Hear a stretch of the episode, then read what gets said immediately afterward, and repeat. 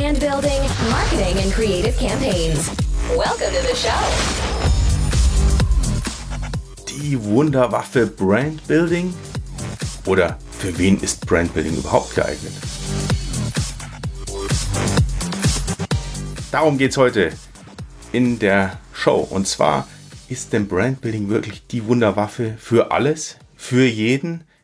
Also es ist ja gerade das Hype-Thema schlechthin. Brandbuilding, bau dir deine eigene Marke. Viele sind tatsächlich jetzt so ein bisschen auf diesen Zug aufgesprungen, weg von diesen generischen Marken hin zu einer Brand und es wird überall das Label Brand und Brandbuilding draufgeklebt. Ähm, das sind zum Teil bedenkliche Ausmaße. Also immer wenn dann irgendwie zwei Klicks auf Facebook mal generiert werden, dann wird da schon das Label Brandbuilding dran geklebt. Da muss man ein bisschen aufpassen. Das ist ja noch gar kein Brandbuilding, würde ich sagen. Aber auch Amazon selber tut sich da manchmal recht einfach. Na gut, sie haben natürlich ihre, ihren Marktplatz. Sie sagen, alles, was dort stattfindet, äh, soll dort stattfinden und möglichst wenig nach äh, außen geleitet werden. Und sie haben dann so Features wie Enhanced Brand Content und wie der Name schon sagt, ja, Brand. Allerdings ist da natürlich die Frage, ist das bereits Brandbuilding, wenn ich hier ein Enhanced Brand Content einstelle oder ist das lediglich eine Listing-Optimierung? Das ist natürlich äh, schon interessant. Allerdings ist die größte Frage, für wen ist denn Brandbuilding überhaupt geeignet? Denn gerade in der Diskussion auf Facebook zum Beispiel, ähm, an der ich mich auch sehr rege beteilige, manchmal kommt immer wieder zum Vorschein, naja, für mich macht es doch überhaupt keinen Sinn. Und es gibt tatsächlich eine Differenzierung, denn auch obwohl in diesen Facebook-Gruppen zum Beispiel alle eint, dass sie auf Amazon zum Beispiel verkaufen, auf dem Marktplatz Amazon, gibt es sehr, sehr unterschiedliche Verkäufer. Und jetzt habe ich mal in drei Kategorien eingeteilt, für wen ist Brandbuilding geeignet und für wen vielleicht auch nicht. Und genau diese drei Kategorien möchte ich dir hier mal vorstellen und ein bisschen tiefer ins Detail gehen, äh, dass du dir vielleicht selber einen Plan machen kannst, ist Brandbuilding ein Thema, was dich betrifft oder eventuell auch nicht. Ja, da steigen wir gleich mal ein in diese drei Kategorien, ähm, die ich mir mal so skizziert habe. Es gibt natürlich viel mehr Unterkategorien, aber mal so ganz grob. Ähm, und zwar einerseits gibt es den Private Label Hersteller. Ja, das ist eine ganz, ganz klassische Disziplin äh, und wahrscheinlich die klassische Disziplin, äh, die relativ schnell zum Brandbuilding auch kommt. Und genau hier ähm, gibt es natürlich dieses Private Label und äh, ich habe in einer anderen Episode mal aufgezeigt die sieben Vorteile einer Private Brand versus eines Private Label. Und genau darum geht's. Das heißt, wenn ich es schaffe, dieses Private Label in eine Private Brand zu transformieren, ja, das ist wahrscheinlich die Paradedisziplin für Brandbuilding. Hier kann ich ganz, ganz viel Energie reinstecken.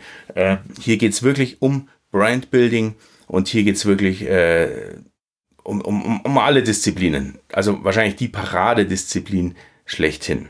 Also Private Label Hersteller würde ich direkt in die Kategorie schieben. Ja, Brandbuilding ist ein Thema. Ähm, und äh, allerdings ist es auch abzugrenzen denn nicht jeder Private Label Hersteller ist einer, den ich gerade skizziert habe, der wirklich seine, seine Brand aufbauen will. Ich bringe mal ein Beispiel. Also ein Private Label Hersteller, der sagt, ich mache eine Sportbrand. Also das ist ja jetzt ganz beliebt, die Yogamatte zum Beispiel. Tolles Beispiel immer wieder. Ein unglaublich gesättigter Markt. Ich will aber trotzdem rein. Ich möchte dort etwas platzieren. Meine Produkte, mein, mein, äh, meine Produktfamilie, mein ganzes Portfolio in einer Sportmarke. Und die soll aber auch länger halten als zwei, drei Monate. Und ähm, da kann ich ja schon fast gar nicht anders, als dass ich Brandbuilding betreibe, denn sonst habe ich keine Chance in diesem gesättigten Markt. Also nur mit Listing-Optimierung und intelligenter externer Traffic-Strategie wird das nicht mehr funktionieren. Genau, also das ist so das Paradebeispiel. Es gibt aber auch andere Private Label Hersteller, die vielleicht ganz, ganz anders vorgehen und die möchte ich mal in der Kategorie 2 ähm, erwähnen und ich habe sie mal so ein bisschen auf die Spitze getrieben, Private Label Trendhopper genannt. Das klingt jetzt vielleicht ein bisschen böse, ist aber ein durchaus legitimes Geschäftsmodell. Also mal ganz abgesehen davon, es gibt hier kein Gut oder Schlecht. Also das ist ganz wichtig auch zu erwähnen. Ähm, auch wenn ich selber ein Brandbuilding-Fan bin und das meine Disziplin ist, bin ich nicht der, der sagt, jeder muss das betreiben, um Gottes Willen. Das ist nur ein Vorschlag, ähm, im E-Commerce erfolgreich zu werden, aber es ist kein Muss. Es gibt Private Label Trendhopper so habe ich jetzt einfach mal die Kategorie genannt und ich glaube, jeder ist, jedem ist klar, was damit gemeint ist. Das heißt, ähm, die bringen ein Private Label nach dem anderen raus. Die suchen mit entsprechenden Tools auf den Marktplätzen, was ist gerade in, was wird gerade verkauft, was ist trending sozusagen, da auch hier der Name. Und das ist ein Geschäftsmodell, mit dem man richtig viel Geld verdienen kann. Also um das auch mal vorab zu sagen. Allerdings auch hier ein Beispiel zum Beispiel Fidget Spinner. Das muss kommen an der Stelle. Fidget Spinner ist das Beispiel schlechthin. Private Label Trendhopper. Der Trend kam so schnell, dass man überhaupt keine Zeit hatte, hier ein Brand aufzubauen. Und äh, ganz ehrlich, äh, jeder, der einen Fidget Spinner gekauft hat, äh, ich glaube, die wenigsten wissen, äh, ob das eine gewisse Brand war, die sie da gekauft haben oder ein Label. Das war völlig egal was da drauf gedruckt war, von welchem Namen. Da ging es nur um das Produkt Fidget Spinner. So ein Ding will ich haben, fertig. Die waren am Anfang dann relativ teuer, dann wurden sie relativ schnell sehr, sehr, sehr günstig und irgendwann wurden sie sogar verboten zum Teil. Naja, und äh, dieser Trend, der, der ging genauso schnell, wie er kam. Und da habe ich keine Zeit, Brandbuilding zu machen. Also das ist so ein typisches Produkt, ähm, bei dem ich sage, es ist ein legitimes Geschäftsmodell, aber ähm, ja, da ist die Grenze von Brandbuilding erreicht. Da geht es nicht mehr darum, eine tolle Marke aufzubauen, sondern da geht es darum, relativ schnell die Ware herzubekommen, relativ schnell den Trend zu erkennen und äh, das Listing so zu optimieren, dass man einen irrsinnig schnellen Abverkauf hinbekommt. Wahrscheinlich hauptsächlich auch über Marktplätze, Amazon, eBay und so weiter. Äh, es gibt da auch zig andere, aber die sind natürlich jetzt äh, die Platzhirsche hier. Genau. Also in dieser Kategorie würde ich sagen, sind die Grenzen erreicht. Und jetzt gibt es aber eine dritte Kategorie, die sehr, sehr, sehr spannend ist. Und zwar äh, immer wieder ähm, komme ich hier zu, zu der Kategorie, die auch sehr gut vertreten ist äh, in, auf Marktplätzen. Ich habe sie mal genannt Shop-Betreiber mit Handelsware.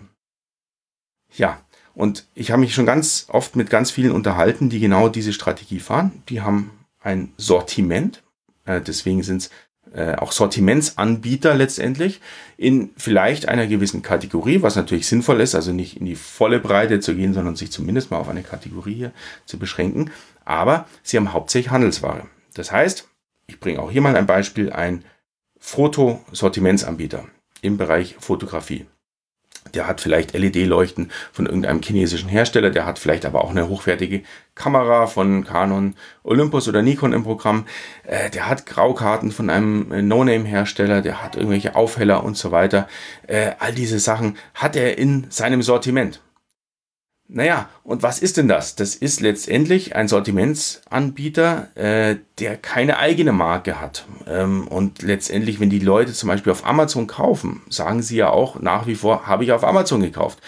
Denen fällt überhaupt nicht auf, dass hier ein Shop dahinter steckt. Ein Verkäufer, der über Amazon, über den Marketplace nur anbietet. Das heißt, dieser Shop tut sich irrsinnig schwer, eine Brand aufzubauen als eigener Shop, als Sortimentsanbieter. Und hier muss man auch abgrenzen.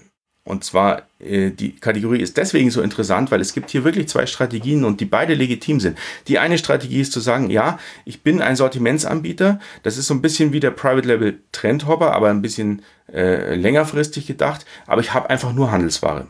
Das heißt, ich schaue, was läuft gut, was wird nachgefragt, ich schaue, dass ich die Produkte in mein Sortiment bekomme, optimiere die auf den Marktplätzen, optimiere die vielleicht auch im eigenen Shop und verkaufe die. Ähm, ich bin so ein bisschen der Berater, ähm, der die Kunden berät, was denn das richtige Produkt ist. Ich habe vielleicht verschiedene Graukarten oder verschiedene Aufheller als Fotogeschäft und berate dann, naja, brauchst du den A, B oder C. Da komme ich aber auch schon zur zweiten Kategorie, äh, die Beraterrolle. Das heißt, wenn ich Sortimentsanbieter bin, Shopbetreiber mit Handelsware, dann habe ich eine Beraterrolle. Und da wird es natürlich tatsächlich spannend, denn diese Beraterrolle kann gebrandet werden. Da kann ich tatsächlich sagen, ja, ich habe zum Beispiel in meinem eigenen Shop gewisse Auswahltools, gewisse Hilfestellungen, vielleicht ein Self-Assessment, wie ich mir selber raussuchen kann, welches die richtige Kamera ist, die ich mir kaufe, welches Zubehör ich dafür brauche, äh, intelligente Verlinkungen zwischen einer Hardware und einer Software. Äh, Kunden, die das kaufen, kauften auch das. Natürlich auf der eigenen Shop-Plattform habe ich hier Einfluss, nicht auf Amazon. Äh, auf Amazon eventuell über Rabatte, das ist eine andere Geschichte. Ähm, Genau, und da werde ich zum Berater. Und da kann ich mich auch branden. Das heißt, ich kann tatsächlich sagen, ja, ich bin der Shop XY und ich biete dir eine gute Beratung, was du denn brauchst. Und da baue ich mir auch eine Brand auf. Und warum ist denn diese Kategorie so spannend? Ja, weil durch den Verkauf von Handelsware weiß ich, was mein Zielpublikum braucht.